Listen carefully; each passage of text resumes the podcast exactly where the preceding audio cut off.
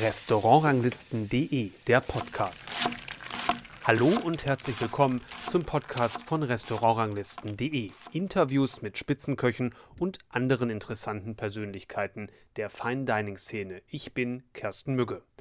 Corona ist derzeit natürlich das bestimmende Thema überall. Wir haben in der letzten Folge uns bereits mit den Folgen für die Restaurants befasst. Mit einem Interview mit Sascha Stemberg haben wir das aufgegriffen und diese Folge könnt ihr natürlich auch noch nachhören.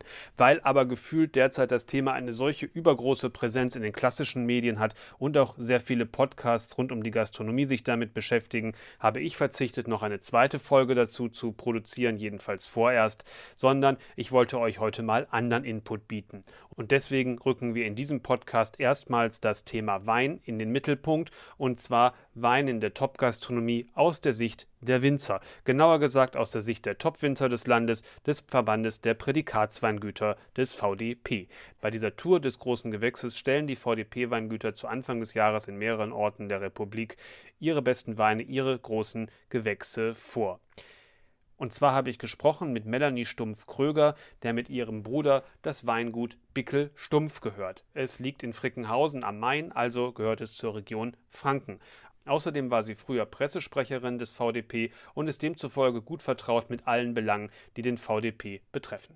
Frickenhausen, direkt am Main, südlich von Würzburg, aber das stimmt ja für das Weingut Bickel Stumpf eigentlich nur zur Hälfte. Genau. Ähm, unser Weingut wurde gegründet 1976, als meine Eltern heirateten. Dummerweise hat meine Mutter einen Mann geheiratet, der auch ein Weingut hatte. Leider nicht in der Nachbarschaft, sondern 35 Kilometer entfernt. Das heißt, mein Vater ist nördlich von Würzburg aus dem Weinort Tüngersheim. Meine Mutter ist südlich von Würzburg, direkt an der Main-Dreieckspitze aus dem Weinort Frickenhausen. Strecke dazwischen ungefähr? 35 Kilometer. Also entlang des Maines, auch entlang direkt durch die Würzburger Innenstadt quasi. Ideal zum Weinbau. ja, genau. Und meine, meine Eltern haben sich zusammengetan und äh, es war vollkommen klar, dass die beiden Lagen erhalten werden. So ist mein Vater jetzt 40 Jahre lang zwischen Tüngersheim und Frickenhausen hin und her äh, gereist oder gefahren und, ähm, und hat uns Kindern, wir haben das jetzt übernommen, ähm, Terroirs in Tüngersheim auf Buntsandstein und, und äh, auf Muschelkalk in Freckenhausen übergeben. Das heißt, das sind dann schon auch zwei sehr unterschiedliche Grundstilistiken, die das Haus verbindet. Doppelname, zwei Sachen, das passt ja perfekt. Total bipolar. Also die ganze Familiengeschichte übrigens auch. Meine Eltern sind ja beide Winzermeister und so bin ich in einem ähm, Haushalt groß geworden, wo es auch die Frauen auf Augenhöhe gearbeitet haben. Das war immer alles sehr emanzipiert. Und es war auch immer ein großes Thema, was ist die bessere Lage in Anführungszeichen. Also die Lagen meines Vaters sind eher die kühleren Lagen. Ähm, die sind auch ein äh, kleines bisschen... Ähm, feuchter, sage ich jetzt mal. Da ist immer ein bisschen mehr Niederschlag. Die Lagen meiner Mutter, die sind äh, sehr, sehr heiß. Süd-Süd-Lage, fast schon mediterran. Das ist vor 30 Jahren wahrscheinlich ein großer Vorteil gewesen. Heutzutage ist es natürlich so, dass wir die kühleren Lagen meines Vaters auch sehr zu schätzen wissen. Die bilden die sehr salzigen und sehr mineralischen Weine, gibt es inzwischen in den heißen Jahrgängen eher dort. Und in den Lagen meiner Mutter gibt es eher die mediterranen, wir sagen die Wuchtbrummen. Ne? Auf ihrer Website heißt es äh, junges Weingut und alte Böden. Das mhm. ist wahrscheinlich so eine programmatische Aussage, mhm. denn ich meine, vom Geologischen ist ja klar, dass die Böden immer älter sind als das Weingut, weil sonst wäre es gar nicht möglich. Aber, aber Sie wollen ja irgendwas damit verbinden. Was, ja. was ist denn das? Wir sind kein Weingut, das in zehnter Generation arbeitet. Meine Großeltern haben eigentlich aus der Not heraus nach dem Zweiten Weltkrieg angefangen, Weinberge zu kaufen und anzulegen. Die waren auch nicht ausgebildet als Winzer. Die haben äh, Weine gemacht, so wie sie geschlachtet haben oder andere Dinge gemacht haben, um die Familie durchzubringen. Meine Eltern ist die erste, die erste Generation, die tatsächlich ausgebildete Winzer sind. Meine Eltern haben sich ja auch bei der Ausbildung kennengelernt. Die sind Winzermeister, die sind Techniker, die haben ihr Handwerk von der Pike auf gelernt und zwar beide. Meine Mutter war, da sind wir sehr stolz drauf, eine der wenigen Mädels, die Anfang der 70er Jahre da schon zugelangt hat. Die Geschichte von Bickel Stumpf ist 40, 45 Jahre alt. Die Geschichte meiner Großeltern ist vielleicht, naja, 60 Jahre alt. Also nicht besonders alt in, äh, in, Weinguts, äh, äh, in Weingutsterms. Ne? Also ja. da gibt es viele, viele Weingüter, die sehr viel älter sind wie wir. Franken heißt ja ganz klar, der Schwerpunkt liegt beim Silvaner. Das mhm. ist bei Ihnen auch so. Ja, Silvaner ist unsere Hauptrebsorte. Wir verstehen Silvaner als Vehikel, um unsere Böden, unsere Terroirs zu transportieren. Denn Silvaner ist sehr, sehr anpassungsfähig. Es ist eine sehr, sehr finessenreiche Rebsorte. Und ähm, wir haben, mein Bruder und ich, erst in den frühen 20er, in unseren frühen 20er Jahren, nachdem wir angefangen haben zu reisen, festgestellt, was für einen großen Schatz wir haben und was für einen großen Schatz es zu erhalten gibt. Es ist für uns natürlich Freude, aber es ist auch eine gewisse Verpflichtung. Ähm, die Qualitätspyramide des VDPs, die hat sich ja inzwischen durchgesetzt. Auch andere Weingüter, die nicht im VDP sind, wenden die an. Also Gutswein, Ortswein, erste Lage, große Lage bzw. großes Gewächs. Vor allem beim Riesling ist es mittlerweile, glaube ich, gelernt. Bei den anderen Rebsorten, von denen es auch große Gewächse gibt, nach meinem Empfinden, sagen wir mal, noch nicht so stark entwickelt. Wie geht es Ihnen da mit dem Silvaner? Müssen Sie da eine Überzeugungsarbeit leisten, auch für diese Rebsorte? Ja, also ist vor allem im Ausland so. Also außerhalb Frankens. Ja, genau.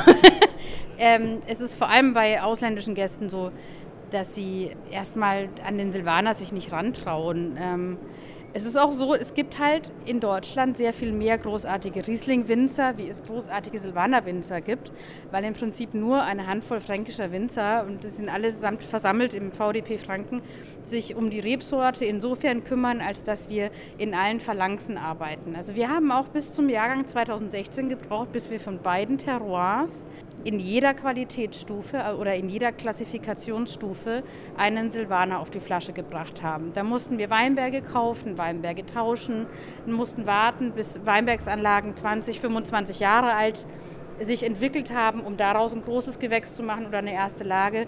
Und Sie haben vollkommen recht. Ich sage jetzt mal, die Revolution der Klassifikation, die begann ja 1990, ging vom VDP aus und natürlich ging das erstmal vom Riesling aus.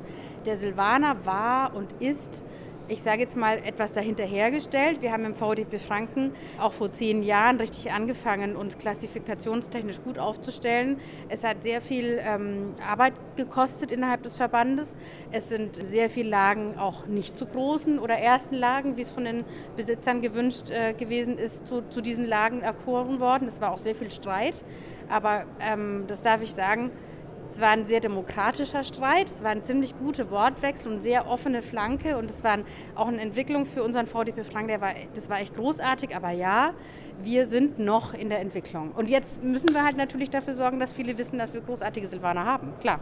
Große Gewächse sind ja Weine, die man nicht in der Jugend zwangsweise trinken sollte, sondern, also jetzt in der Jugend des Weines, nicht in der persönlichen Jugend, also äh, die man nicht zu jung trinken sollte, ich formuliere es mal richtig, ähm, sondern ich sag mal, bei Riesling würde ich sagen, ab sieben Jahre, zehn Jahre, das ist ja, worauf die so angelegt sind, wenn nicht sogar noch, noch mehr. Wie ist denn das beim Silvaner? Wie sind da Ihre Erfahrungswerte? Geht das so unproblematisch oder ergeben sich da andere Phasen, wo es im Regelfall so ist, dass, dass Sie eigentlich sich am besten präsentieren? Also äh, da gibt es keinen Unterschied zwischen Riesling und Silvaner, wenn beide Weine einfach genau so gemacht sind, wie sie gemacht werden sollten. Denn handwerklich, handgelesen, mit traditioneller Vinifikation, bei unseren Silvanern ist es so, dass sie allesamt im Holz äh, vergären. Ähm, einfach um, um eine gewisse Textur zu bekommen und eine gewisse Stilistik, die man von den Weinen in Edelstahl einfach nicht bekommt. Dann macht es für uns keinen Sinn. Die, äh, in unserem Fall sind die aktuellen Jahrgänge jetzt 2017, also wir sind sowieso schon ein Jahr zurückgetreten. Aber auch das wird immer wieder als Babymord tituliert und das stimmt auch. Ich habe heute einen äh, zehn Jahre alten Silvaner dabei und dann merkt man, wie, wie, wie, wie viel größer dieser Wein wird und wie viel mehr man vom Wein hat, wenn man sich ein bisschen geduldet. Das gilt aber nicht nur für die Kunden, gilt auch für uns Winzer wir müssen auch jetzt schauen, dass wir vielleicht einfach mal ein paar mehr Flaschen einlagern und die auch in zehn Jahren mal verkosten.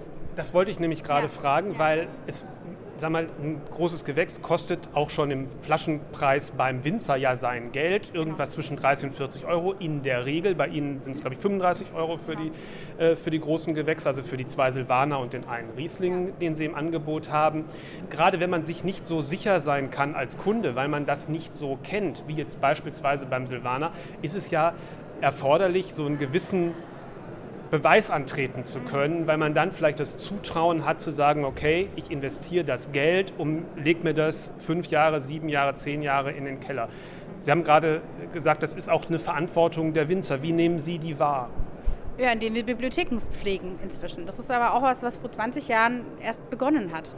Wir haben ähm, ähm, relativ große Mengen zurückgelegt und bringen die immer wieder. Übrigens auch nicht nur von großen Gewächsen, da geht es auch um Ortsweine beispielsweise, wo wir Vertikalen zeigen können, wo wir, wenn wir meinetwegen Sommeliers zu Gast haben, sagen können, okay, wir machen jetzt mal zehn Jahre erste Lage auf und da lernen wir Winzer auch ganz, ganz viel dabei, weil wir verkosten es ja auch nicht jedes Jahr. Aber da gilt es, und da haben Sie vollkommen recht, einfach mit dem Silvaner noch mehr zu arbeiten. Da sind wir jetzt am Anfang unserer, äh, unserer Geschicke. Das ist ja auch eine wirtschaftliche Frage. Ähm, ist es schwierig für ein Weingut in der Regel oder für Ihr Weingut das zu machen? Oder ist es am Ende, wenn man einmal damit angefangen hat, irgendwann kann man ja die gereiften Sachen auch verkaufen und bei, den bei der Preisentwicklung in den letzten Jahren sag mal, ist es ja nicht so negativ. In dem Nö, ist schon auch, äh, natürlich ist es erstmal eine wirtschaftliche Sache, aber wir sehen die Arbeit mit und um die großen Gewächse schon im Weinberg. Äh, es macht ja, es ist ja, also die, die, die Erträge, die wir haben, die sind ja so gering, dass, es, dass man da natürlich schon fragen kann. Ähm, die großen Gewächse sind für uns aber auch eine Herzensangelegenheit, dass wir zeigen können, was kann denn Silvaner bieten? Was kann der machen? Wo kann der hinreifen? Und ähm, da sind wir mit Leidenschaft dabei und da geht es erstmal nicht, gerade bei diesem Wein, erstmal nicht um die wirtschaftlichen Belange. Erst in zweiter oder in dritter äh, Fragestellung. Da sind wir, da sind wir Weinbauern. Durch und durch. Wir sind ja ein Podcast, der sich in der Hauptsache um Restaurants und Gastronomie dreht. Wie wichtig ist es für ein Weingut wie Ihres, auf Speisekarten von guten und sehr guten, von Spitzenrestaurants aufzutauchen? Total wichtig. Also für uns ähm, ist, es, äh, ist es besonders wichtig, dass wir den Silvaner repräsentiert sehen auf den Karten der guten und sehr guten Restaurants Deutschlands. Und vor allem ist für uns ganz wichtig die Arbeit, ja vor allem mit den Sommeliers, die dort mit unseren Weinen umgehen. Denn die haben äh, im Endeffekt die Weine im, im Weinlager, die müssen wissen, wozu kombiniere ich sie und sie müssen sie am Gast auch verkaufen. Gerade wenn es sowas ist wie Silvaner, was jetzt auch immer noch ein bisschen erklärungsbedürftig ist, wo man ein Silvaner großes Gewächs gibt es ja halt jetzt nicht seit 50 Jahren, sondern das muss man einfach am Gast noch ein bisschen beibringen und auch äh, dem Gast zeigen, was kann man denn damit machen. Und da ist die Arbeit mit den Sommeliers ganz, ganz wichtig für uns. Das sind für uns auch ganz tolle ähm, Ratgeber und Feedbackgeber, denn ähm, wir sind ja die Landwirte. Das heißt, die müssen Sie regelrecht umwerben oder wie sieht das aus? Die Sommeliers? Mhm. Oder kommen die eher zu Ihnen, weil, weil die interessiert sind oder ist das, wie läuft das? Mm, oft lernt man sich kennen äh, aufgrund einer gemeinsamen Leidenschaft, zum Beispiel auf so Veranstaltungen wie hier.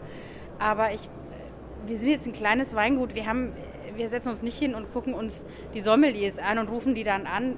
Wir glauben, dass guter Stoff seinen Trinker findet. Und ähm, oft ist es so, dass sich gute, gute Freundschaften auch entwickeln aus der Arbeit mit dem Wein heraus. Also die kommen meistens auf uns zu, weil wir halt auch kein professionelles Vertriebsteam im Weingut haben. Das ist schon so, ja. Den, auf den Weinkarten der ähm, sehr guten Restaurants findet man mittlerweile eigentlich relativ selten trinkreife große Gewächse. Man findet viele große Gewächse, ja, aber das ist dann Jahrgang 15, Jahrgang 16, Jahrgang 17. Und Sie haben es ja gerade, wir haben es ja gerade schon besprochen, eigentlich nicht kein optimaler Trinkzeitpunkt.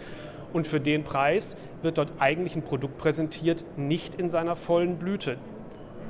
Über, also in, ein, in, einer, in einer Vielzahl von besternten Restaurants. Wie gehen Sie damit um? Also es ist tatsächlich so, dass wir eine, eine Zweischneidigkeit sehen bei den äh, Karten der guten Restaurants. Es gibt einerseits Karten, wo die großen Gewächse, auch ältere, so gut und so ähm, attraktiv kalkuliert sind, dass sie auch getrunken werden und dass, dass es da einen Umsatz gibt, auch flaschenweise. Und es gibt dann natürlich die klassische Kalkulation mal 200, mal 300 Prozent und dann geht es in, ähm, in Sphären, wo vielleicht die wenigsten sich eine Flasche Wein bestellen würden. Wir sind geprägt von der Gastronomie in unserer Region. Da ist Wein immer etwas erschwinglicher, aber natürlich ist es hier in Hamburg ähm, so, dass es, da, dass es da einfach ein zweischneidiges Schwert gibt. Und in den ähm, Restaurants, mit denen wir eng zusammenarbeiten, da ist es tatsächlich so, dass die Weine sehr viel erschwinglicher sind. Da kann, wenn die eng mit uns zusammenarbeiten, können die auch Chargen kaufen von uns, die ein bisschen älter, ein bisschen gereifter sind. Aber da bedarf sozusagen einer engen Abstimmung mit dem Winzer. Aber ähm, grundsätzlich, ja, da ist noch viel, viel Arbeit zu tun und Luft nach oben, ja. Und auch Arbeit nochmal für die ersten Lagen und die vielleicht auch die, die Ortsweine Werbung zu machen, weil die müssen nicht so lange reifen, um optimal dazustehen und sind dazu noch preislich natürlich attraktiver. Äh, werden die so ein bisschen vergessen von den Top-Restaurants, weil die natürlich auch ich sag mal, die vermeintlichen Top-Weine am liebsten auf der Karte haben? Also gerade die ersten Lagen, da gibt es schon viele Schätzchen zu finden und da haben Sie vollkommen recht. Das ist, eine erste Lage ist ja auch irgendwie kein schlechterer Wein. Also das ist halt kein großes Gewächs, aber es ist natürlich schon ein gehobener Anspruch. In unserem Falle ist zum Beispiel der Kapellenberg, der kleine Bruder von unserem Mönchsuch Silvaner. Das ist ein unglaublich erfolgreicher Wein, auch vor allem in der Gastronomie, äh, weil er schön ippig und schön cremig ist und eigentlich fast schon eine burgundische Art hat für, für seine Silvaner-Typizität. Aber ähm, ja, bei den ersten Lagen, also das ist, das ist in Deutschland einfach auch noch nicht so richtig angekommen, dass wir die Premier Crus, unsere ersten Lagen, ähm, die perfekten Essensbegleiter sind und die großen Gewächse sind da natürlich schon was Besonderes, keine Frage. Da haben wir noch viel zu tun.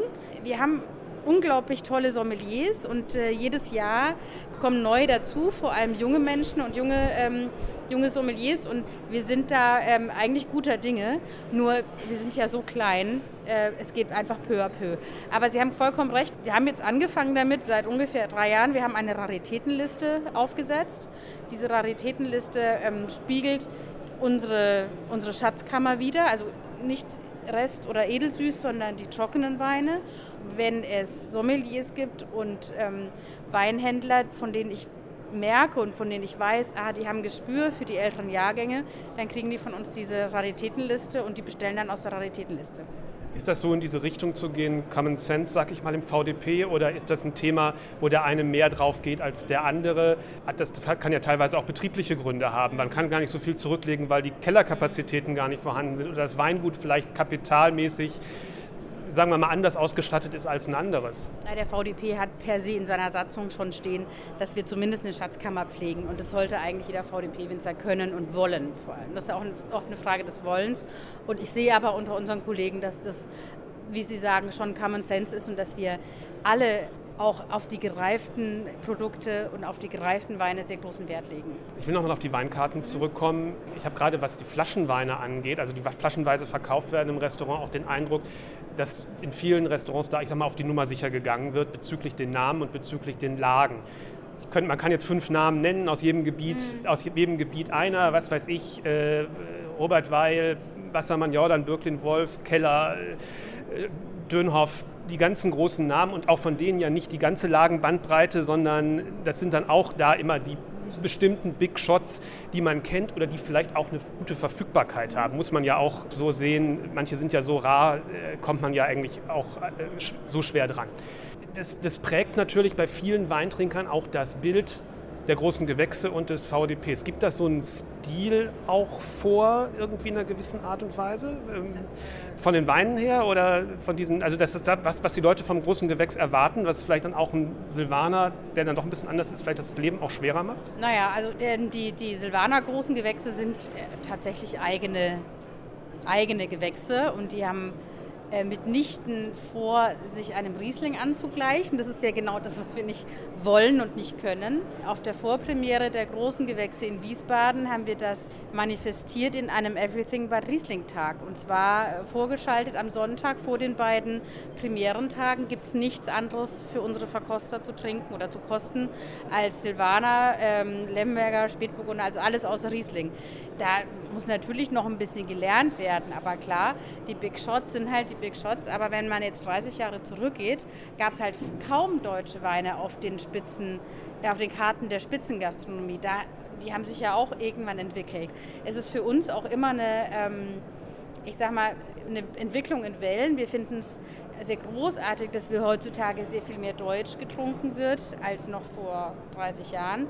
Die Weine haben sich auch entwickelt und, ähm, und man ist ähm, gewillt, auch zu experimentieren und immer auch neue Stile anzuerkennen. Deswegen, ich glaube nicht, dass es stetig ist. Ich glaube, das ist immer so eine, so eine Frage des, ähm, was ist jetzt gerade interessant oder ähm, was hat der Sommelier gerade getrunken. Ne? Das ist ja immer eine eigene Erfahrung, was ich meinen Gästen auch mitteile. Das heißt, man muss viel trinken als Sommelier, um, um eine gute Bandbreite zu haben. Da lernen die ja natürlich auch ihr, ihr Leben lang.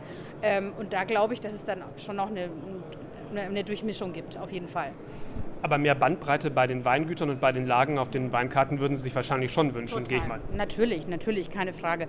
Aber auch da, ähm, da mache ich mir eigentlich keine Sorgen, weil das, da, da gibt es eine Durchmischung und da gibt es vor allem auch in letzter Zeit, habe ich das Gefühl, auch eine, ähm, eine, Hinwendung zu Regionen wie zum Beispiel Franken. Sie haben selber ein, ein, einsteigend gesagt, so richtig auf meiner Uhr hatte ich es noch nicht. Es ist auch immer so eineinhalb, Kilo, eineinhalb Stunden von so der, dem Weinzentrum entfernt. Ich habe ja selbst in Main studiert. Da bist du in fast jedem Weinbaugebiet innerhalb von zehn Minuten gefühlt. Franken und Sachsen ist dann, och, ja genau, brauchst ein bisschen Zeit auf der Autobahn. Wir sind auch nicht äh, wir sind auch gerne so ein bisschen abseits und, äh, und nicht so mitten im Zentrum. Das macht Franken schon aus, keine Frage. Aber es hat trotzdem einen absoluten Reiz. Und ich glaube, diesen etwas, diese etwas leisen Töne, die wir aus Franken hören, die machen den Reiz schon aus. Und ich habe ein paar Mal jetzt schon mitgekriegt, dass der Silvaner immer interessanter wird. Neben dem Flaschenweinverkauf im Restaurant ist das zweite Thema ja Weinbegleitungen. Da, wo ja auch gerade die einfacheren Weine durchaus eine Chance haben und auch gerne, glaube ich, mit eingebaut werden, äh, einfach damit das auch preislich in einem gewissen Rahmen bleibt. Da trifft man seltener mittlerweile die großen Gewächse eigentlich. Wie attraktiv oder wie, wie häufig oder wie, mal, wie kommt man da rein als Weingut? Äh, weil es sind ja dann oftmals Weine, die gar nicht auf der Karte stehen, was die Flaschenweine angeht.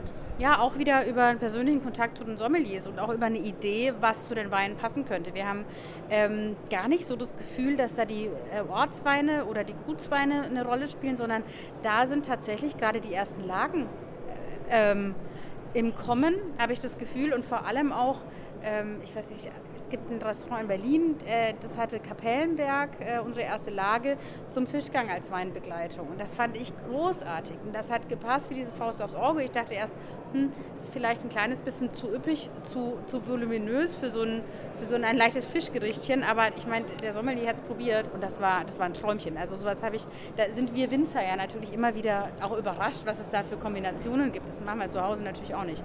Also da, da gibt es eine große Chance für die ersten Lagen.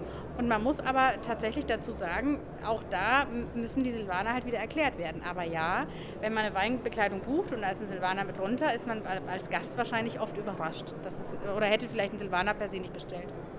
Andererseits machen in den Weinbegleitungen häufig jetzt mittlerweile, ich sage mal Stichwort Naturweine, Stichwort Orange-Weine, den klassischen Wein Konkurrenz, weil die bei den Sommeliers sehr gefragt sind, als sind ja auch, sagen wir mal, ordentliche Speisenbegleiter oftmals. Alleine weiß man nicht, ob man die überhaupt trinken möchte. Sind die VDP-Weingüter da generell nicht offen genug, was diese neuen Entwicklungen angeht? Könnte man da in dem Bereich mehr tun? Müsste da mehr passieren aus Ihrer Sicht? Nö, also es ist schon so, dass wir ähm, oft natürlich Weingüter haben, die ähm, natürlich auch experimentieren. Wir selber ja auch, aber die Experimente führen oft dazu, dass wir sehr viel mehr Erfahrung gewinnen. Ähm, wenn das nicht klappt, dann wird es halt nicht abgefüllt und dann kriegen sie es äh, nicht, nicht zu Gesicht oder nicht auf die Zunge, sagen wir mal so. Ähm, aber diese Naturweingedanken, der sehr radikal ist, ich meine, da ist eine Phalanx an äh, an Bandbreite. Also das geht von ähm, oxidativer Vergärung im Holzfass, was wir eh schon immer machen, bis hin äh, zur Amphore. Ähm, in unserem Fall ist es so, dass wir ähm, viel, viel experimentiert haben in unseren frühen 20ern. Ähm, das hat unseren Vater ganz schön aufgerüttelt und äh, das war oft auch nicht besonders äh, ähm, einstimmig, was wir da gemacht haben. Aber ähm, so nach, mein Bruder ist jetzt auch schon im 20. Weinherbst, da macht man dann nicht mehr alle, ähm, äh, alle Experimente. Wenn wir jetzt Anfang 20 wären, würde ich bestimmt sagen, komm, das machen wir mal. Aber wir haben uns halt auch schon ein kleines bisschen gefunden. Also selbst unsere Generation ist schon auf dem Weg dahin, wo wir alles nur noch verfeinern oder intensiv verfeinern wollen. Wir wissen schon relativ genau, wo wir mit unseren Silvanern hinwollen. Und ich denke, dass es vielen ähm, anderen Winzern genauso geht. Gut, dann zum Abschluss, wenn Sie einen Appell richten könnten an Sommeliers, an Restaurants, an, also an den Leuten, die vielleicht den Sommeliers das Geld geben, das Budget, ja. das Budget geben, denn das ist ja die, letztendlich noch, vielleicht nochmal die entscheidendere. Instanz. Ähm, was wäre der Appell? Und der Appell wäre einfach, sich mehr auf die alten autochthonen Rebsorten in Deutschland einzulassen. Silvaner ist eine uralte Rebsorte und das ist eben mitnichten die Schoppenweinqualität, sondern die kann vom großen Gewächs bis zum Gutswein einfach wunder, wunderbare Weine und vor allem wunderbare Essensbegleiter liefern. Und äh, man muss halt ähm, dann auch als Koch so ein bisschen darauf hinarbeiten. Also vielleicht äh, müssten mehr Koche äh, Silvaner trinken. Mal schauen. Das war das Interview mit Melanie Stumpf-Kröger. Vielleicht habt ihr im Moment ja mehr Zeit wegen Corona als sonst und könnt euch auch ältere Folgen unseres Podcasts noch anhören. Da sind wirklich viele interessante Interviews mit Top-Köchen dabei. Stöbert einfach mal bei eurem Podcast-Anbieter nach. Außerdem könnt ihr den Podcast natürlich abonnieren, dann verpasst ihr nicht die nächste Folge. Die kommt nämlich in zwei Wochen. Bis dahin, tschüss und bleibt gesund.